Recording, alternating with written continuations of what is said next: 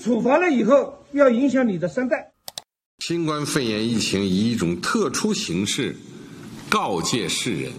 欢迎来到四零四档案馆，在这里，我们一起穿越中国数字高墙。二零二二年即将过去，中国数字时代为读者整理了年终专题，共八篇，包括年度网络流行语、年度四零四文章、年度敏感词、年度翻车现场、年度每日一语、年度名场面、年度新生媒体。以及年度人物。本期节目，我们一起来回顾过去一年的年度敏感词。二零二二年对于中国庞大的审查机器而言，跟每一年一样，依旧在二十四小时不舍昼夜的无情碾压网民的声音。但对普通网民而言，这一年比之前更多的审查大事件，例如徐州铁链女、四月之声、最后一代、四通桥抗议、乌鲁木齐火灾。白纸抗议等等事件中，各种被官方视为有害内容的声音越来越频繁地浮出水面。在二零二二年即将结束时，这一年大部分审查事件的导火索——动态清零政策已经被当局取消。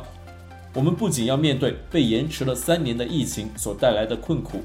还要面对官方对此前清零叙事的一百八十度倒转的改写。在今年中国数字时代第三篇年终专题“年度敏感词”中，我们将回顾2022年的审查事件。一、长安十日，2021年12月23日，西安市因新冠疫情确诊病例激增而宣布紧急封城。一月四日，前媒体人江雪发布了一篇名为《长安十日》的文章，记述西安封城中的乱象和普通人所遭遇的苦难。被誉为是西安版的《芳芳日记》，文章被热传后即被微信删除，但三个小时后又予以恢复。一月八日下午却又遭到全网封杀。目前，微信仅能检索到少量对此文章的反制宣传，微博则在一月八日前后清理了大部分与此文章相关的讨论。二，丰县铁链女，该事件中相关的敏感词有。丰县铁链女、八海母亲、铁链涂鸦、巫医，我能抱起一百二十斤等等。从二零二二年一月八日开始，丰县铁链女事件和由此所引发的关于大规模人口贩运和女权主义的讨论持续高涨。当局先后共发布的五次通告，进行了自相矛盾的自我辩护，也不断地调整了审查的标准。各平台均发起了审查行动。所有与官方叙述不符和质疑调查结果的内容遭到删除，并对相关讨论进行排查。目前，该事件审查标准仍未见调整。三、俄乌战争与大翻译运动，该事件中的敏感词有乌克兰美女和大翻译运动等等。二月二十四日，俄罗斯以非军事化去纳粹化为战争借口入侵乌克兰。俄乌冲突升级为全面战争，因中国坚持中俄关系尚不封顶的宣传，中国的爱国网民立即对乌克兰展开了仇恨言论攻势。其中最丑恶的“引号收留乌克兰美女”等相关言论被一些网民翻译并传播，引起了国际关注和争议。由此，翻译墙内仇恨言论演变为大翻译运动。而中国当局则为掩饰中俄同盟关系，并反制大翻译运动，发起了数轮审查行动。俄乌战争相关审查标准经过数次改变。中国数字时代真理部栏目验证并记录了多条相关的宣传指令。二月二十二日的一条指令称：“引号对俄不利，亲西方的不发。”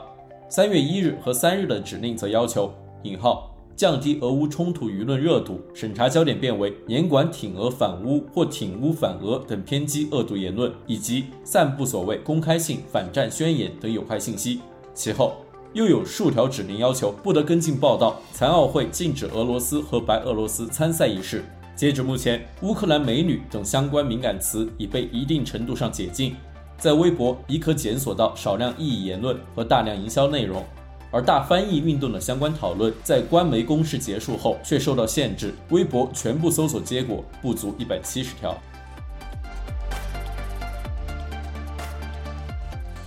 四、四月之声，该事件中的敏感词包括“四月之声”、“四月”。二零二二年四月二十二日，上海电影人永远的草莓园发布视频作品《四月之声用上海封城期间的二十多个事件的部分音频，以及无人机拍摄的上海当下俯瞰场景，做了一个视频，当做一种尽量客观真实的记录，来记住四月的这些声音。在该视频获得大量转发后，各平台一致采取了全面封杀行动。但在网民以大量的接力转发、讨论、再创作之下，出现了网民全面跑赢审查的盛况，对抗审查行动至少持续至二十三日上午。中国数字时代真理部栏目记录的两条指令显示，北京和广东网信办均在二十二日晚下令全面封杀。目前，四月之声仍处于禁搜或准禁搜状态，而微博曾将四月一次屏蔽，仅大 V 发布的内容可见，现已解封。五，最后一代。二零二二年五月十一日，在中文社交网络中，一段对话被广泛传播。一户居民反对防疫人员上门强行转运，面对防疫人员的威胁，该居民回应道：“我们不好意思，这是我们最后一代。”该视频在社交网络中迅速传播，随即遭到各平台删除，并对“最后一代”相关讨论进行了不同程度的清理和屏蔽。目前，该词的“我们是最后一代”的用法在微博稍有放松。但在抖音等视频平台依然受到严格屏蔽，原视频仍被全网封杀。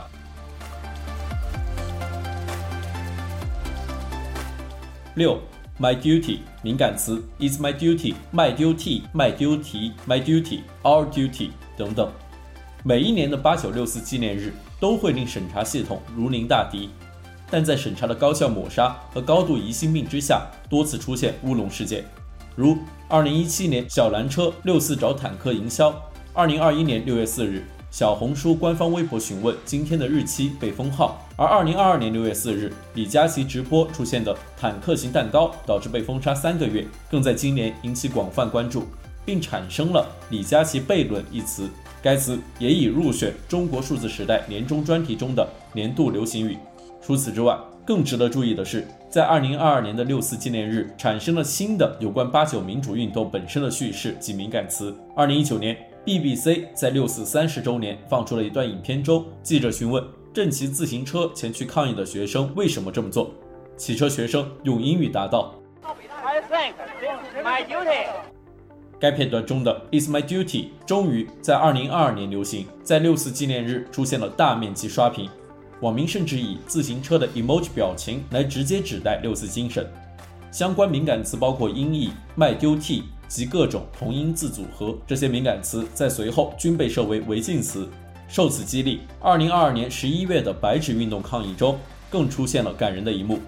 ：BBC 记者在抗议现场问抗议者：“你们为什么来这里？”多位年轻人争相回答。It's our duty。此后，敏感词 “is my duty 被扩大命中为 My duty。Our duty 也同样遭禁搜。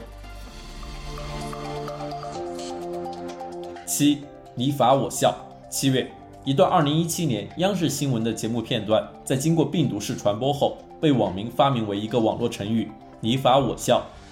此后，该成语和节目截图均遭到封禁。央视新闻二零一七年一月的一期名为《徐小红建房征途》的影片中，江西省资溪县鹤城镇芦生村农民徐小红因建房手续奔走八年，二零一六年八月经法院支持，终于拿到两证一书，但开建后仍被资溪县强拆。影片中，资溪县国土局执法大队大队长吴健表示：“引号有些东西是政府主导的，不是说你法律法规怎么弄，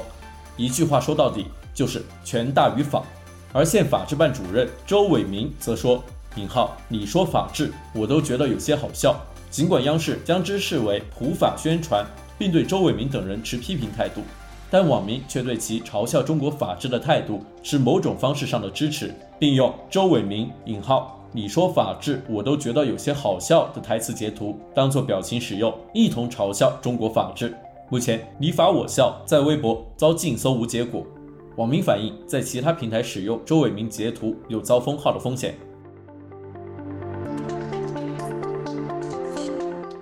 八、小红书审查百科。七月，中国数字时代对中国社交网平台小红书的审查文档泄露事件的分析报告出炉。该报告整理和分析了小红书的舆情预警机制和大量舆情分析实例。并提取出小红书从二零二零年二月二十一日至二零二零年五月六日短短两个月时间里积累的五百六十四个一号领导人即习近平的相关敏感词。这些敏感词有：习近平、XDD、粪坑先生、史近平、史近平、西京平、维尼写史、人民领袖、习大大、大撒币、习和谐。我是一个足球迷，人均接近八千万，亲自指挥疫情，疯狂宇宙，人尽皆知的体育迷，波涛汹涌，清华毕业，不强自吸，满脸喷粪，通商宽衣，不同意的举手，没有没有。十号跳跳虎被维尼拉清单，错误执行者，大海掀翻小池塘，以使气质，岿然不动，格萨尔，游泳一千米，启翠。纳粹党总书记来我家捐麦子，二百五大地，二零二零全面小康，信女愿一生吃素，甩锅侠，平 and 强，阿道夫希特勒，小学博士，扛麦郎，袭包皮，两万吨麦子，袭奥塞斯库，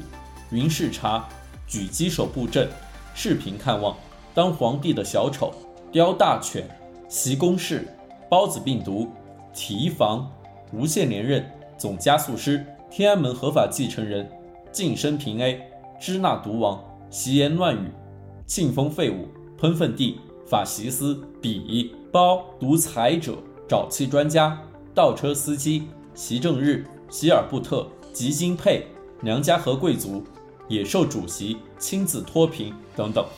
该敏感词库被小红书全部列为禁发词或禁搜词。绝大部分在其他平台亦为禁发或禁搜的顶级敏感词。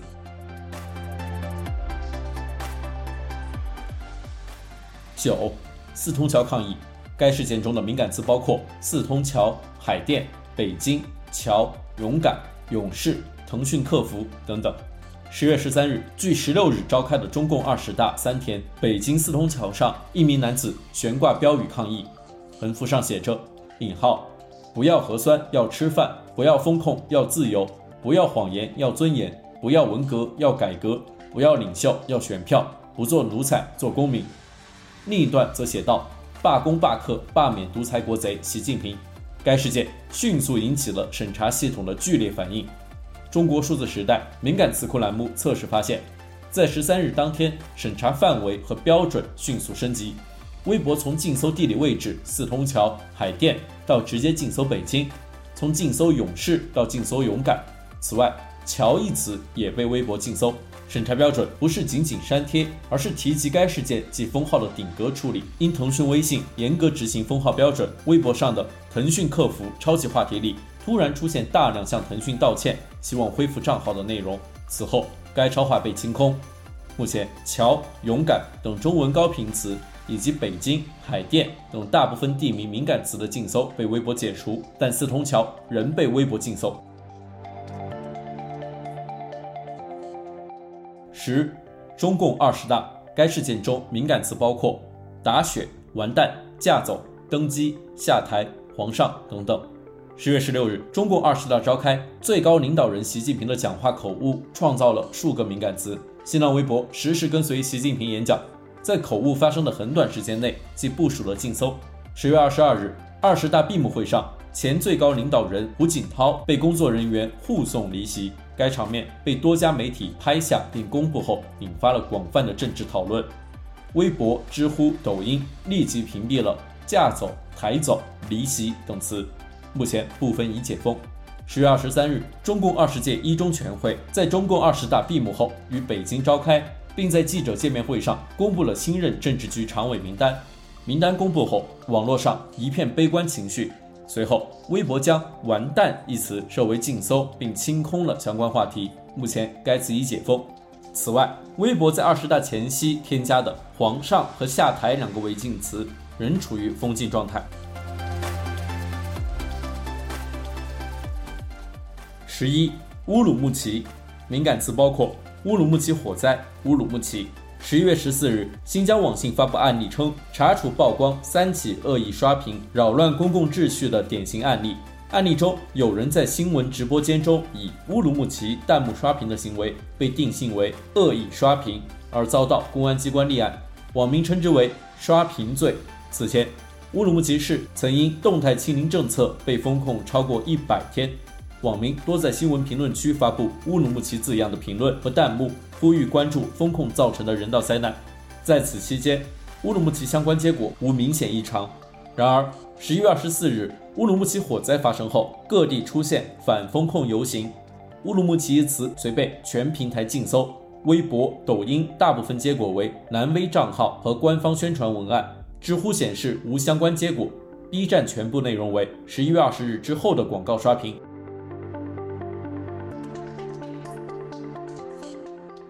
十二，白纸运动敏感词包括白纸、白纸运动、白纸抗议、白纸革命。乌鲁木齐中路，上海，十一月二十七日凌晨，在上海乌鲁木齐中路的乌鲁木齐火灾悼念活动中，抗议者喊出了“习近平下台”和“共产党下台”等口号。此后，连续数日，全国多地出现了反封控抗议活动，许多抗议者手拿一张白纸来表达不满。十二月七日，国务院联防联控机制发布新十条，宣布放弃清零政策。十二月八日开始，白纸运动逐渐平息。二十七日抗议发生后，白纸乌鲁木齐中路在多个平台被设为违禁词，设置发布白纸相关的图片也会遭到禁言处理。抗议至第二日，与四通桥抗议时禁搜北京相似，上海一词曾在数天内被微博设为禁搜，但随后解禁。目前，白纸一词被大部分平台解除禁搜，但白纸运动、白纸抗议、白纸革命等词仍为敏感词。以上为中国数字时代所节选的2022年里的审查事件与相关的敏感词。我们通过回顾这些事件与敏感词，对审查系统反复修改和操控记忆的公式作出回应。中国数字时代 CDT 致力于记录和传播中文互联网上被审查的信息，以及人们与审查对抗的努力。欢迎大家通过电报、Telegram 平台向我们投稿，为记录和对抗中国网络审查做出你的贡献。投稿地址，请见本期播客的文字简介。阅读更多内容，请访问我们的网站 cdt.media。